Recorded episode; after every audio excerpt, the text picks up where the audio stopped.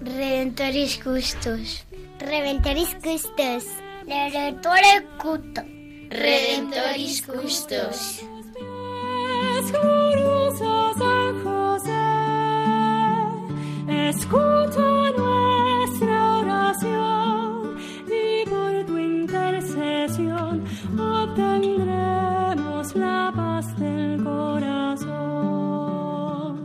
Comienza Redemptoris Custos, dirigido por el Padre Leocadio Posada.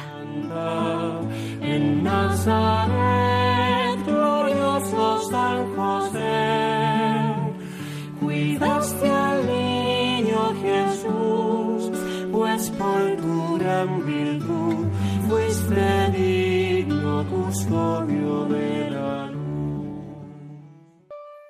Del Evangelio según San Mateo. José, hijo de David, no temas recibir a María, tu esposa, pues lo concebido en ella es obra del Espíritu Santo. Dará a luz un hijo, y le pondrás por nombre Jesús, porque él salvará a su pueblo de sus pecados.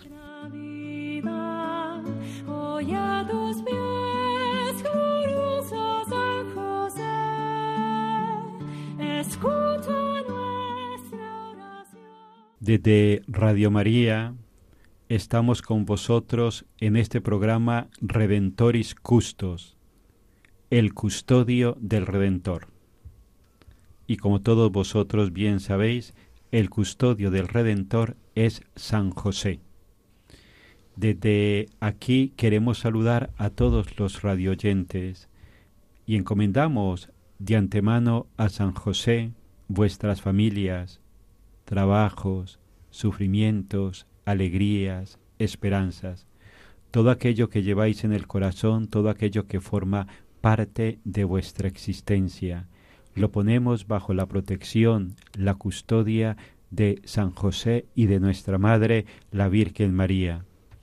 En este programa Redentoris Custos, hoy queremos continuar profundizando con todos los radioyentes sobre la exhortación apostólica del Papa Francisco Amoris Leticia, la alegría del amor, dirigida totalmente a las familias.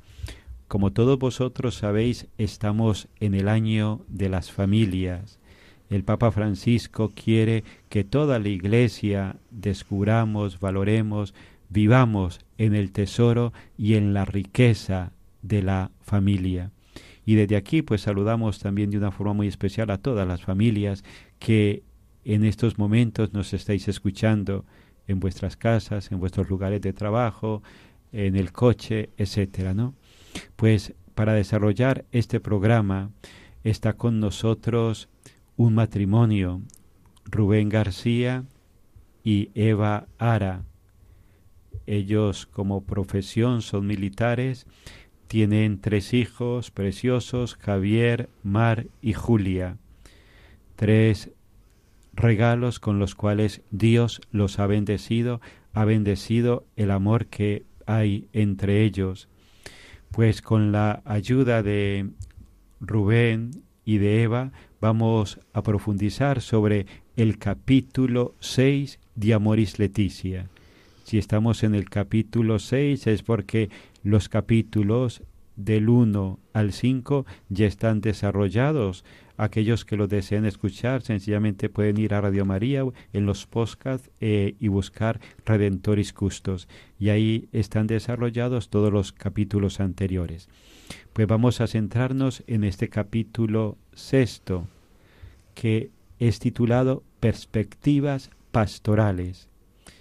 En este capítulo el Papa nos invita a todos a que realmente colaboremos, sacerdotes, misioneros, religiosos, obispos, el Papa mismo, que todos pongamos todo nuestro esfuerzo en ayudar a que las familias, que los matrimonios, que los novios, que todos puedan descubrir y vivir la belleza del matrimonio, la belleza de la familia, la belleza de el noviazgo.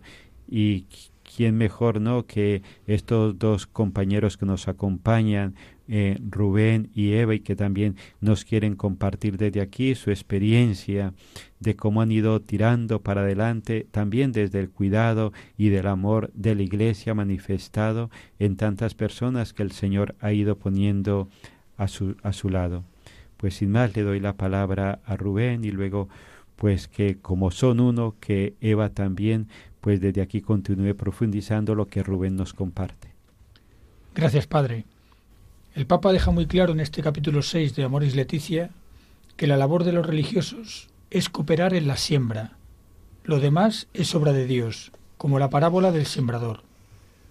Afirma el Papa que los matrimonios agradecen que los pastores les ofrezcan motivaciones para una valiente apuesta por un amor fuerte, sólido, duradero, capaz de hacer frente a todo lo que se le cruce por delante. La Iglesia quiere, y yo añado que debe, llegar a las familias con humilde comprensión, y su deseo es acompañar a cada una y a todas las familias para que puedan descubrir la mejor manera de superar las dificultades que se encuentran en su camino. La principal contribución a la pastoral familiar la ofrece la parroquia, que es una familia de familias, donde se armonizan los aportes de las pequeñas comunidades, movimientos y asociaciones eclesiales. Habla el Papa de la necesidad de sacerdotes mejor formados y conocedores de la complejidad familiar de nuestro tiempo. Pues sí, Rubén, yo añadiría que, que los principales evangelizadores de la familia son las propias familias, su propio testimonio de vida. Además, el Papa Francisco habla de la necesidad de que haya laicos especializados para esa eh, formación de pastoral familiar.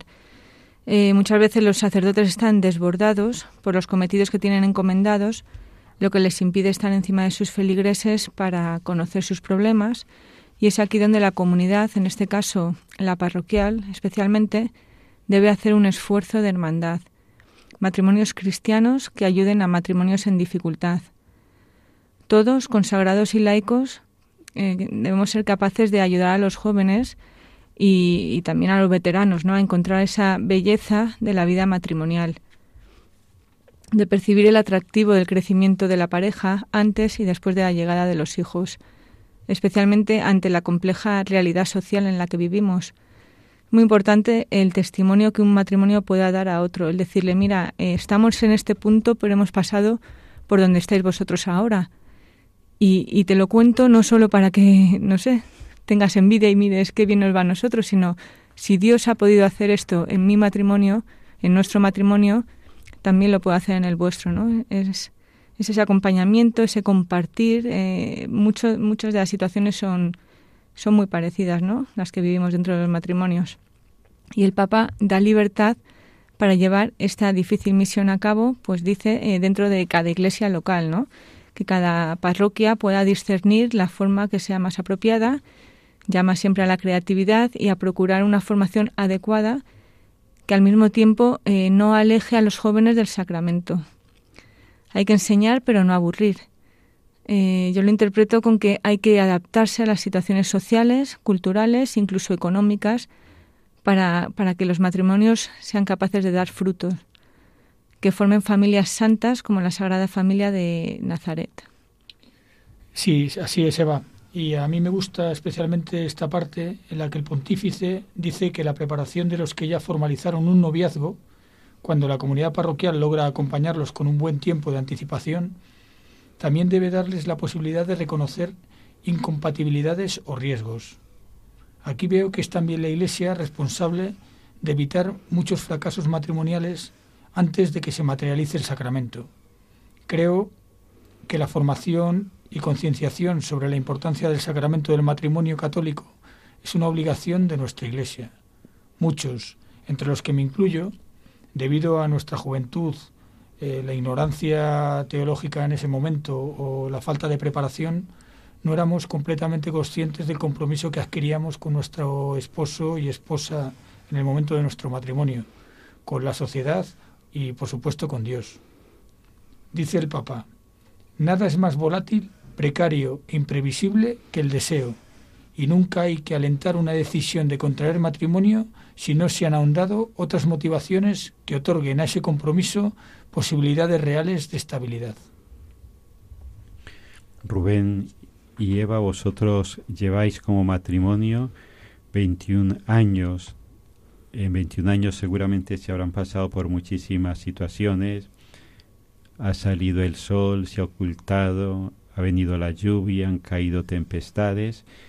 Y sin embargo estáis aquí en esta emisora de Radio María y creo que también con ese humilde intento de cuidar, ayudar a cuidar las familias, ayudar a cuidar los novios, ayudar a cuidar eh, los matrimonios.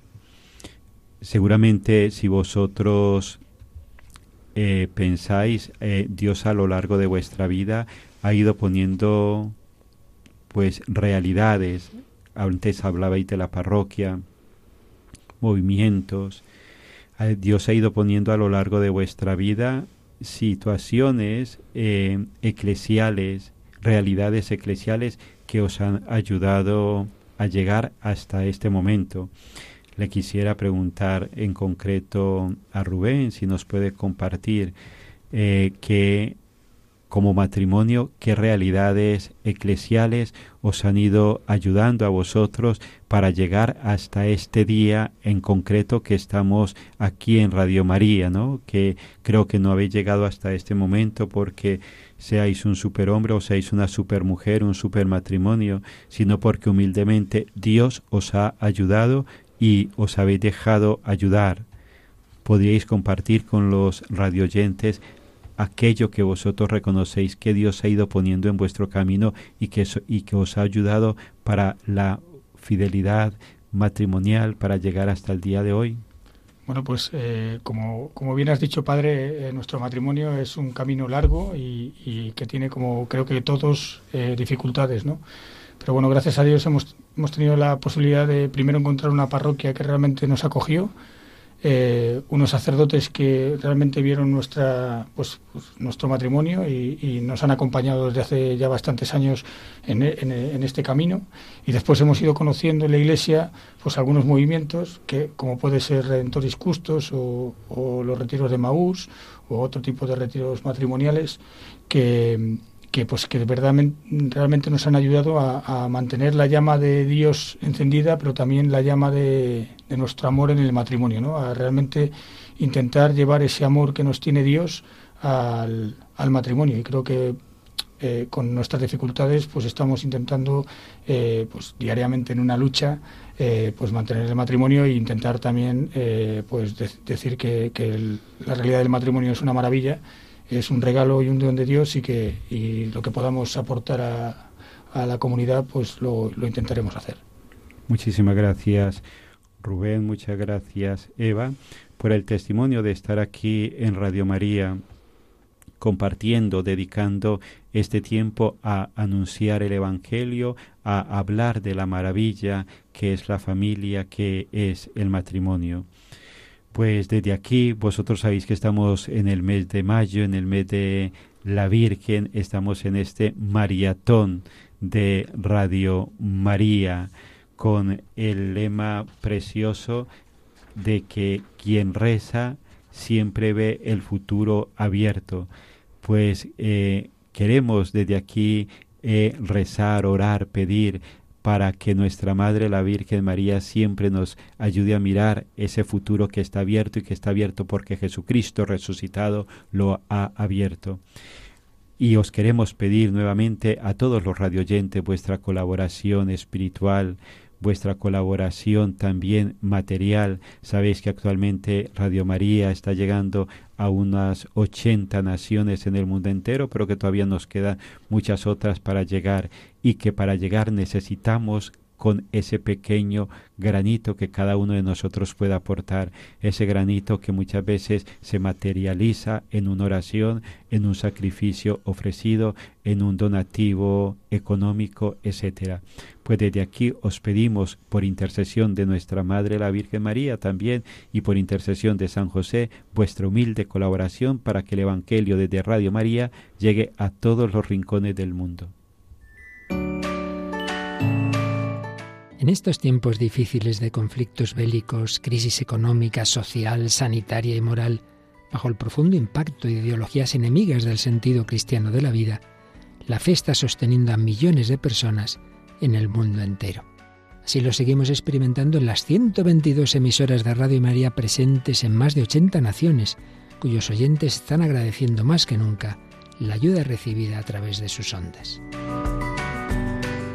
En este mes de mayo queremos dar gracias a la Virgen por este don de su radio, un pequeño grano de mostaza en el jardín de la iglesia, que la Virgen ha puesto en nuestras manos como un talento a cuidar y fructificar para lo que os invitamos a intensificar vuestra oración al Espíritu Santo, a hablar a muchos de esta radio y a contribuir con vuestro compromiso voluntario y donativos, por pequeños que sean, a extender Radio María en España y en el mundo, especialmente en las naciones más necesitadas, a las que dedicamos nuestra maratón misionera bajo el lema Quien reza no tiene miedo al futuro. En efecto, unidos en cenáculo en torno a María, orando al Señor, no tendremos miedo, recordando lo que nos dijo el Papa Francisco en la noche de Pascua. Jesús recorrió los enredos de nuestros miedos y desde los abismos más oscuros de nuestra muerte nos despertó a la vida. Con el resucitado ninguna noche es infinita y aun en la oscuridad más densa brilla la estrella de la mañana. Ayúdanos a extender esta esperanza. Puedes informarte de cómo colaborar llamando al 91 822 8010 o entrando en nuestra página web radiomaria.es. Radio María, sin miedo al futuro, de la mano de la Virgen, vida, dulzura y esperanza nuestra.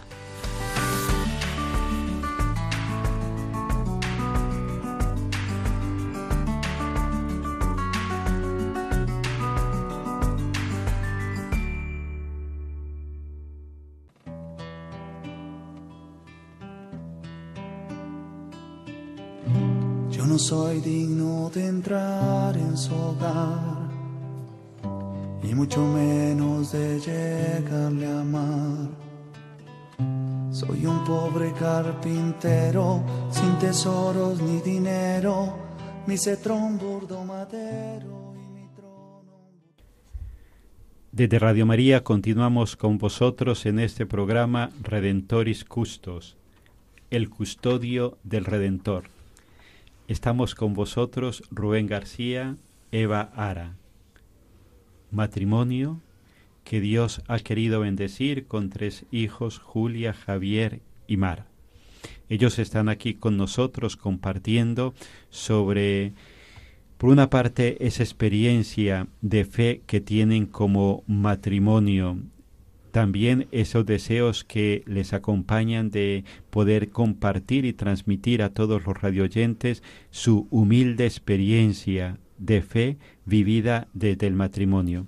Estamos compartiendo en este programa sobre la exhortación apostólica del Papa Francisco Amoris Leticia, la alegría del amor.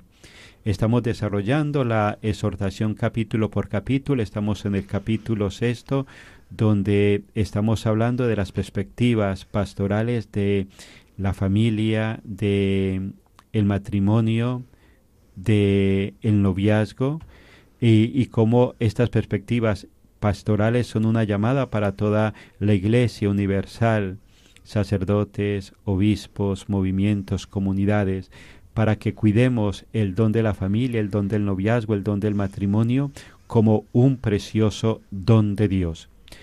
Como decía, están con nosotros Rubén y Eva matrimonio. Yo quisiera empezar esta segunda parte del programa haciéndole una pregunta a Eva. Vosotros estáis aquí, tenéis 21 años de matrimonio. Os pregunto, ¿siempre vosotros vivisteis la fe en el matrimonio? ¿Nos podríais contar en breves palabras, en, en un minuto, por ejemplo, eh, el noviazgo, si cuando os casasteis lo hicisteis con la conciencia de la grandeza del matrimonio, el noviazgo lo vivisteis desde la perspectiva de fe, o cómo fueron aquellos primeros años, ¿no? Remontémonos cuando erais jóvenes y bellos, ¿no? O sea, sin querer decir nada, pero el decir hace 21 años atrás, ¿no? Teníais la fe que en estos momentos tenéis, tenéis la formación que en estos momentos tenéis. ¿Cómo fue aquel pasado? Pues padre, tengo que decir que sintiéndolo mucho, la preparación no, no era buena, para nada. O teníamos 23 años y simplemente pues sabíamos que, que, bueno pues que queríamos estar juntos pues nos casamos y ahora desde el conocimiento que tenemos el camino de fe que hemos hecho pues la verdad es que me da muchísima pena y veo más cómo Dios ha estado desde el principio con nosotros para sacar adelante el matrimonio porque realmente mmm, yo creo que no éramos absolutamente para nada conscientes de, de lo que significaba el matrimonio.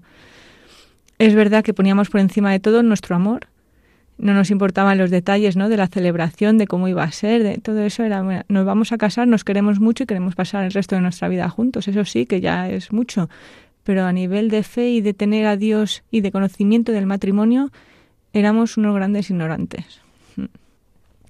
Y nada, entonces pues me encanta cuando el Papa dice que los novios no pueden llegar cansados a la celebración, tras toda la preparación que conlleva, invitaciones, banquete, vestidos, ahora hay una cantidad de detalles que hacen celebraciones preciosas, ¿no? Pero en nuestro caso, los dos por trabajo estábamos más tiempo en el extranjero que en España y la boda la organizaron entre mis padres y los padres de Rubén y mis suegros. Y llegamos pues como invitados y celebra vamos, disfrutamos muchísimo de todo, con muchísima paz y tranquilidad. Supongo que un poco nerviosos porque nos estábamos casando, claro, y estaban ahí todos nuestros amigos, nuestra familia, y, pero eso lo considero un auténtico lujo.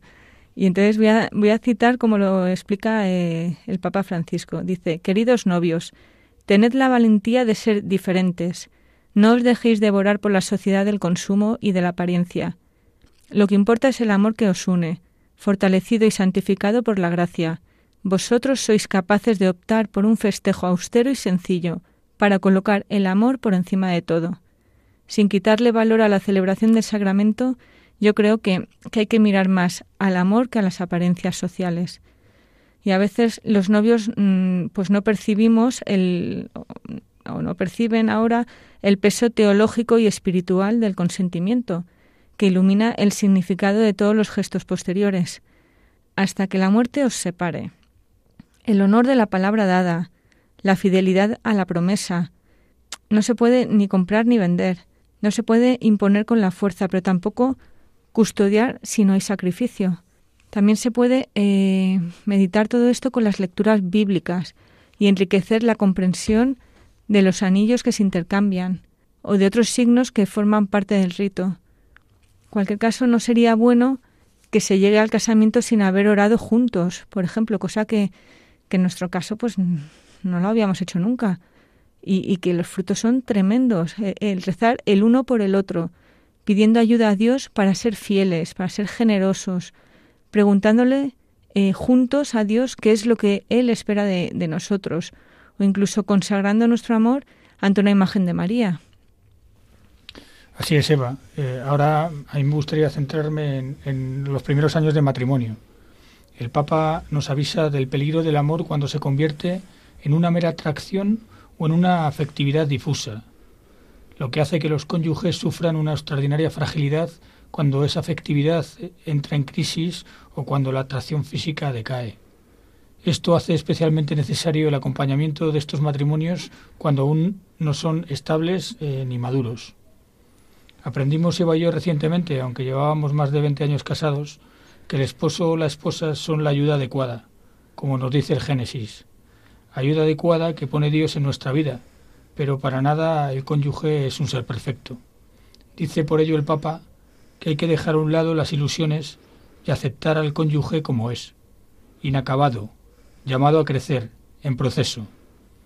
Cuando la mirada hacia el cónyuge es constantemente crítica, eso indica que no se ha asumido el matrimonio también como un proyecto de construir juntos, con paciencia, comprensión, tolerancia y generosidad, nos dice el Papa. Pues sí, Rubén. Eh, como él dice, el camino implica pasar por distintas etapas que convocan a donarse con generosidad. Del impacto inicial caracterizado por una atracción marcadamente sensible, se pasa a la necesidad del otro percibido como parte de la propia vida. De allí se pasa al gusto de la pertenencia mutua. Luego a la comprensión de la vida entera como un proyecto de los dos, a la capacidad de poner la felicidad del otro por encima de las propias necesidades. Y por último al gozo de ver el propio matrimonio como un bien para la sociedad. Dice el Papa Francisco que una de las causas que llevan a rupturas matrimoniales es tener expectativas demasiado altas sobre la vida conyugal. Cuando se descubre la realidad, más limitada y desafiante que lo que se había soñado, la solución no es pensar rápida e irresponsablemente en una separación. Pues desde aquí con todo lo que nos han compartido Rubén y Eva, pues vamos concluyendo este programa. Nos gustaría continuar hablando muchísimo más sobre la belleza de la familia, sobre los sueños de Dios sobre la familia, pero el tiempo es limitado. Y desde aquí, pues sencillamente a todas las familias que nos escucháis, os ponemos bajo la protección, la intercesión de la Sagrada Familia, Jesús, María y José, que nos invite el Papa Francisco a contemplarles, a encomendarnos, a imitarles pues a ellos todo lo que en estos momentos estáis viviendo, los matrimonios, las familias que nos escucháis, todo lo ponemos bajo la protección de la Sagrada Familia. Vamos a hacerlo eh, apelando, pidiendo la intercesión de San José con las letanías dirigidas a ellas y también uniéndonos a la oración que el Papa Francisco en la exhortación Amoris Leticia nos ofrece. Nos unimos a esa oración pidiendo a la Sagrada Familia por vosotros y por vuestras familias. Casto guardián de la Virgen, ruega por nosotros.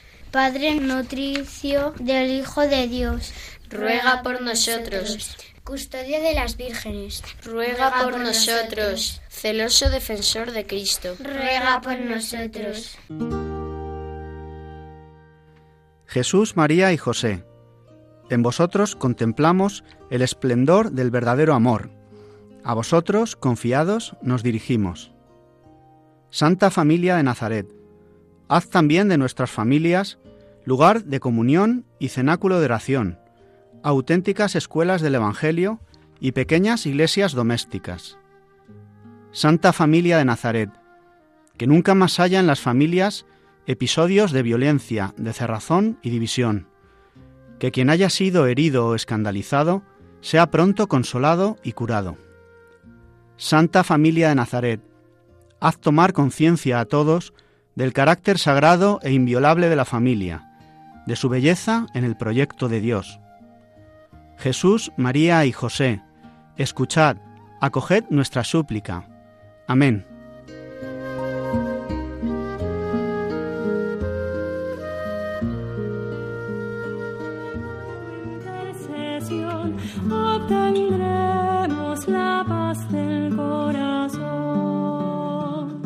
Finaliza en Radio María Redemptoris Custos con el Padre Leocadio Posada.